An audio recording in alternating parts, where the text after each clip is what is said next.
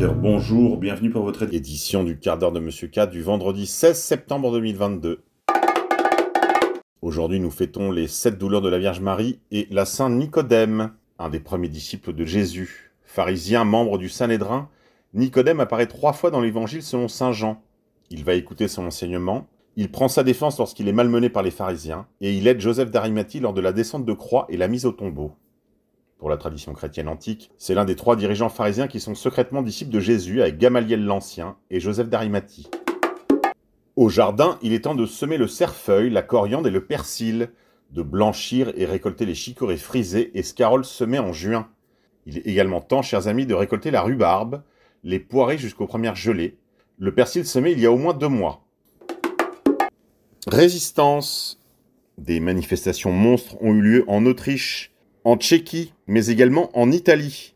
Des citoyens italiens se sont confrontés à leur ministre des Affaires étrangères, Luigi Di Maio, dans les rues de Naples. Il lui reproche la hausse extraordinaire des prix de l'énergie. Écoutez.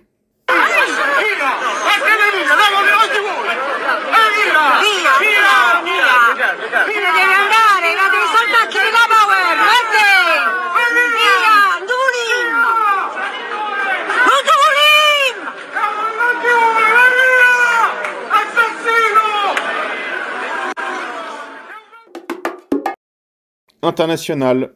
L'Inde met en accusation un scientifique de l'Organisation mondiale de la santé, Soumya Swamanathan, pour meurtre de masse. Est-ce le début de la responsabilité? Santé encore. En 2020, l'expression Died Suddenly 2020, ou Mort subitement en 2020, récoltait 46 600 000 résultats. En 2021, 73 600 000 résultats. Died Suddenly 2022, ou mort subitement en 2022, récolte 1 milliard 60 millions de résultats. Merci Google. Politique française. Selon le canard enchaîné, la direction de la France Insoumise s'inquiète d'une main courante qui vise Adrien Quatennens, qui a été déposé par son épouse. International Défense. De nombreux véhicules de l'armée iranienne ont été aperçus en train de se diriger vers la frontière azerbaïdjanaise cet après-midi. Le président iranien Ebrahim Raisi a confirmé le transfert de matériel et véhicules militaires vers le nord, aux frontières entre l'Arménie, l'Iran et l'Azerbaïdjan. Il estime qu'une nouvelle guerre dans le Caucase du Sud est inacceptable. Raisi a également fait référence à l'infiltration du régime sioniste dans la région et a déclaré que cette présence était une menace pour la sécurité régionale. International. Suite au début de conflit entre l'Azerbaïdjan et l'Arménie, le gouvernement arménien avait décidé de, des concessions territoriales. Une foule de manifestations a pris d'assaut le Parlement arménien après que le Premier ministre libéral pro-occidental Nicole Pachinian ait déclaré qu'il conclurait un accord de paix cédant des territoires arméniens revendiqués par l'Azerbaïdjan. Cette déclaration est considérée comme un acte de trahison. Depuis lors, le Premier ministre arménien a fait machine arrière. Finance. La Banque centrale norvégienne annonce qu'elle bâtira sa monnaie numérique de banque centrale sur la blockchain Ethereum. Ceci n'est pas un conseil financier, mais je ne saurais trop vous conseiller de vous intéresser à l'Ethereum, qui est la monnaie électronique sur laquelle se concluent tous les contrats intelligents. Via journalducoin.com. Économie. Une vague de faillites inattendue a commencé en Allemagne. Les dépôts de bilan de plusieurs entreprises traditionnelles ont fait prendre conscience aux Allemands que la crise énergétique attaquait la substance même du Made in Germany. La récession est désormais inévitable via le soir.be. Nos confrères de la Provence nous apprennent que la France va commencer à exporter du gaz vers son voisin allemand à partir de la mi-octobre. Une capacité nouvelle d'exportation de gaz de la France vers l'Allemagne sera disponible mi-octobre, a annoncé le directeur général du gestionnaire du réseau de gaz en France, GRT Gaz, Thierry Trouvé, lors d'une conférence de presse mercredi. Sous l'effet de la guerre en Ukraine, les flux de gaz historiquement en provenance de l'Est se sont inversés. Un tarissement progressif des transits de gaz provenant d'Allemagne avec du gaz russe s'est opéré depuis l'été 2022. GRT Gaz travaille à adapter son réseau pour développer une capacité nouvelle d'export de la France vers l'Allemagne qui sera disponible mi-octobre. Gaz encore. La première ministre française, Elisabeth Bornstein, a annoncé ce mercredi que la hausse des tarifs du gaz et de l'électricité serait limitée à 15% maximum en 2023. Des chèques de 100 à 200 euros vont être distribués à 12 millions de foyers pour faire face à cette augmentation. Cela représente à peu près 40% des foyers français le prix du gaz et de l'électricité continue de grimper. À l'occasion d'une conférence de presse organisée ce mercredi, la Première ministre, Elisabeth Bornstein, a annoncé sa prolongation du bouclier tarifaire pour les ménages. Jusqu'au 31 décembre, celui-ci limite à 4% la facture d'énergie payée par la population. En 2023, cette hausse sera limitée à 15% au lieu de 120 sans bouclier, a fait savoir le chef du gouvernement. Pour la même consommation, le gaz ou l'électricité coûteront donc 20 à 25 euros de plus par mois l'an prochain. Nous le savons bien, cette augmentation de 15% n'est pas anodine pour de nombreux Français, a indiqué Elisabeth Borne. Nous avons donc décidé un accompagnement spécifique pour aider les plus modestes. Des chèques énergie exceptionnels seront versés d'ici la fin de l'année. 12 millions de foyers en recevront, soit 4 foyers sur 10 les plus modestes. Son montant sera de 100 à 200 euros, selon le revenu, a-t-elle poursuivi avant d'illustrer. Une mère seule avec deux enfants qui gagnent le SMIC touchera un chèque énergie exceptionnel de 200 euros.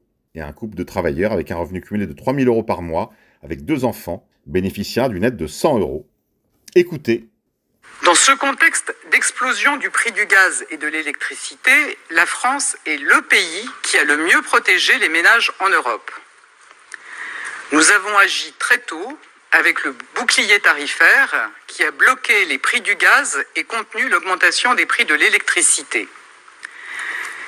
La facture moyenne des ménages qui se chauffent au gaz est restée stable en France depuis octobre dernier, alors qu'elle a augmenté de moitié en Belgique et a été multipliée par 3 aux Pays-Bas et en Allemagne. Pour l'électricité, nous avons limité la hausse des prix, 4% en France, alors que la facture a été multipliée par 2 ou 3 en Allemagne, en Belgique et aux Pays-Bas. Aujourd'hui, sans action du gouvernement, les tarifs du gaz et de l'électricité pour les ménages seraient multipliés par 2,2 au début de l'année prochaine. Pour éviter ces augmentations qui ne seraient pas soutenables, nous allons prolonger en 2023 le mécanisme de bouclier tarifaire pour tous les ménages, pour les copropriétés, les logements sociaux, les petites entreprises et les plus petites communes. Nous allons ainsi limiter les hausses de prix à 15% pour le gaz en janvier 2023 et à 15% pour l'électricité en février. 15% au lieu de 120%, c'est l'engagement que nous prenons. L'écart ne sera pas reporté sur les factures des consommateurs en 2024 ou plus tard, il sera pris en charge par l'État. Très concrètement, ces augmentations vont conduire à une hausse moyenne des factures de l'ordre de 25 euros par mois pour les ménages qui se chauffent au gaz, au lieu d'environ 200 euros par mois sans bouclier. Merci patronne. Énergie encore. Le gouvernement français lance une campagne de communication le 10 octobre pour inciter aux économies d'énergie avec pour slogan Chaque geste compte. Souvenez-vous, il s'agit là du même slogan que pour le Covid. C'est décidé. Les équilibres politiques en Suède sont bouleversés par la nouvelle coalition de droite et de droite radicale, de droite patriotique si vous préférez, avec l'arrivée au pouvoir d'un Premier ministre conservateur, secondé par un Parlement dominé par les nationalistes des démocrates suédois. C'est un véritable tournant, non seulement pour la Suède, mais pour toute l'Europe, car la Suède suivait ou précédait la France dans la logique de l'ethnomasochisme. Finance. Warren Buffett fait des remarques. L'entrepreneur américain à succès a fait remarquer que depuis qu'il est né, le dollar a perdu 94% de sa valeur pour ne plus valoir que 6 cents de la valeur d'alors. Il a ajouté que l'inflation est véritablement un impôt sur les pauvres. Qui peut lui donner tort? Opinion. Un expert canadien prévient, l'extrémisme de droite devient de plus en plus mainstream. L'extrémisme de droite devient de plus en plus courant. La pandémie Covid, servant d'accélérateur à ce processus, a averti mardi un expert canadien et international. Cet expert ainsi que ses collègues ont signalé que l'extrémisme de droite s'organise bien au-delà des frontières via Internet et que partant, les efforts de lutte doivent eux aussi s'internationaliser. L'une des grandes batailles que nous menons est l'intégration de l'extrémisme, la prolifération des théories du complot et l'énorme augmentation de la désinformation, a déclaré Marilyn Mayo, chercheur principal au centre de l'extrémisme américain, une excroissance de l'Anti-Defamation League, la LICRA locale, qui a déclaré mardi à Ottawa, a-t-elle déclaré mardi à Ottawa lors d'une conférence internationale sur l'extrémisme de droite. Pour la 20e année, des experts se sont réunis de toute l'Europe et de l'Amérique du Nord pour discuter de l'extrémisme de droite et comment le freiner? La conférence de cette année, tenue pour la première fois au Canada, a été organisée par la fondation Friedrich Ebert, une association à but non lucratif dont le siège est en Allemagne, par l'ambassade d'Allemagne et par le réseau canadien Anti-N. Un récent rapport du comité de la Chambre des communes canadien a identifié une hausse de l'extrémisme de droite violent, entre guillemets, qui serait poussée par la hausse d'une idéologie en augmentation au Canada en particulier, poussée par une rhétorique antigouvernementale et anti-Covid. Plusieurs experts ont déclaré ces dernières années, cet extrémisme de droite aurait été la cause de plusieurs attaques meurtrières au Canada. Il jouerait un rôle dans le harcèlement et les discours de haine envers des politiciens, des journalistes, en particulier des femmes de couleur. Il aurait été porté par des personnes qui ont participé aux manifestations contre les mandats fédéraux en matière de vaccins ou de confinement. Dans leur rhétorique sont ciblés les mouvements antigouvernementaux, anti-immigration, le fascisme transnational, des mouvements suprémacistes blancs, si l'on en croit le document publié à l'issue de la conférence. Tant que des environnements permissifs continueront d'exister, le problème continuera, a ajouté le professeur Carvin.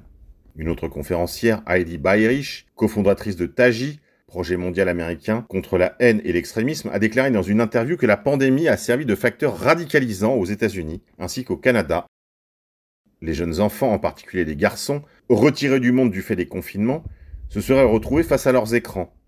Ces adolescents ont probablement été les plus vulnérables à se faire aspirer par des mouvements extrémistes violents. Ils reprennent le récit de l'extrême droite, l'adoucissent, brouillent les pistes, afin qu'ils puissent toucher plus de gens, a déclaré Annie Woody dans les conclusions du rapport ont également été pointées la campagne anti-LGBTQI+, lancée par le Premier ministre hongrois Viktor Orban et son gouvernement pour acquérir une réputation internationale parmi les acteurs populistes de droite et d'extrême droite. Bref, vous avez compris, on n'en a pas fini avec la censure. Alerte info. Résistance. Le chef du Hezbollah, Hassan Nasrallah, a rencontré dimanche une délégation de responsables du Hamas à Beyrouth. Cette réunion intervient quelques jours après que Nasrallah ait discuté des développements régionaux avec le chef du djihad islamique palestinien. Oui, en effet, le média mainstream ne vous en parle pas, mais euh, les conflits de basse intensité continuent en Palestine occupée.